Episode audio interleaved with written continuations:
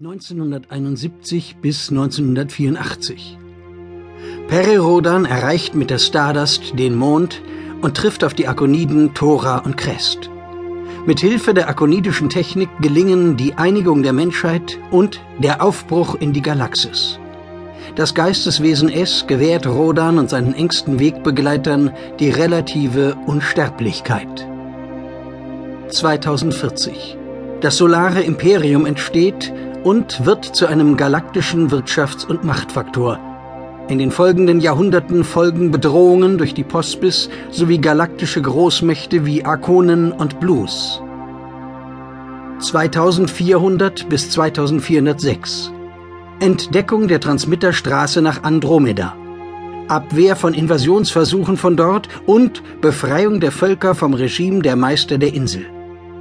2435 bis 2437. Der Riesenroboter Old Man und die Zweitkonditionierten bedrohen die Galaxis. Nach Rodans Odyssee durch M87 gelingt der Sieg über die erste Schwingungsmacht. 2909. Während der Second Genesis-Krise kommen fast alle Mutanten ums Leben.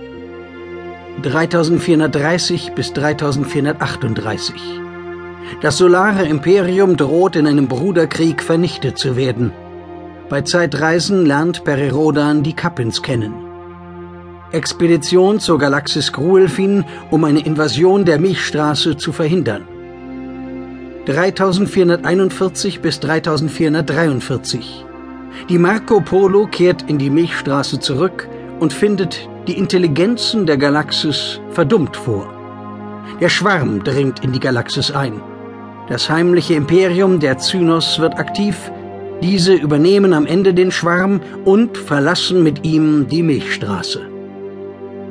3444 Die bei der Second Genesis-Krise gestorbenen Mutanten kehren als Bewusstseinsinhalte zurück.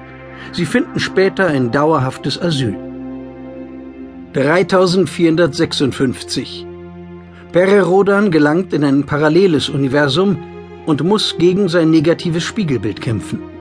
Nach seiner Rückkehr bricht in der Galaxis die Patt-Seuche aus.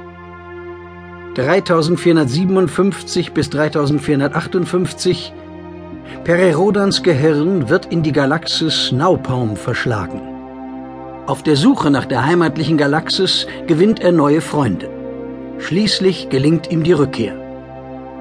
3458 bis 3460 die technisch überlegenen Laren treten auf den Plan und ernennen Perirodan zum ersten Hetran der Milchstraße.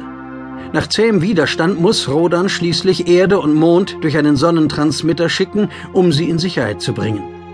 Sie rematerialisieren nicht am vorgesehenen Ort, sondern weit entfernt von der Milchstraße im Mahlstrom der Sterne. Den Terranern gelingt es unter Schwierigkeiten, sich dort zu behaupten. 3540. Auf der Erde greift die Aphilie um sich, die Unfähigkeit des Menschen, Gefühle zu empfinden. Pererodan, die Mutanten und andere Immune beginnen an Bord der Sol eine Reise ins Ungewisse, zurück in die Milchstraße. 3578. Die Sol erreicht die Kleingalaxis Baleindagar. Rodan erfährt dort mehr über das Konzil der Sieben. Zuletzt bleibt der Sol nur der Sturz in ein gewaltiges Black Hole. 3580. Die Laren herrschen in der Milchstraße, die freien Menschen haben sich in die Dunkelwolke Profcon Faust zurückgezogen. Lord Admiral Atlan sucht die Unterstützung alter Freunde, die galaktische Völkerwürde-Koalition GAFÖK wird gegründet.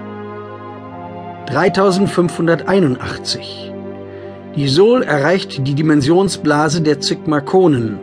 Die Entstehung des Konzils wird aufgeklärt. Monate später erreicht Perirodan mit der Sol die Erde.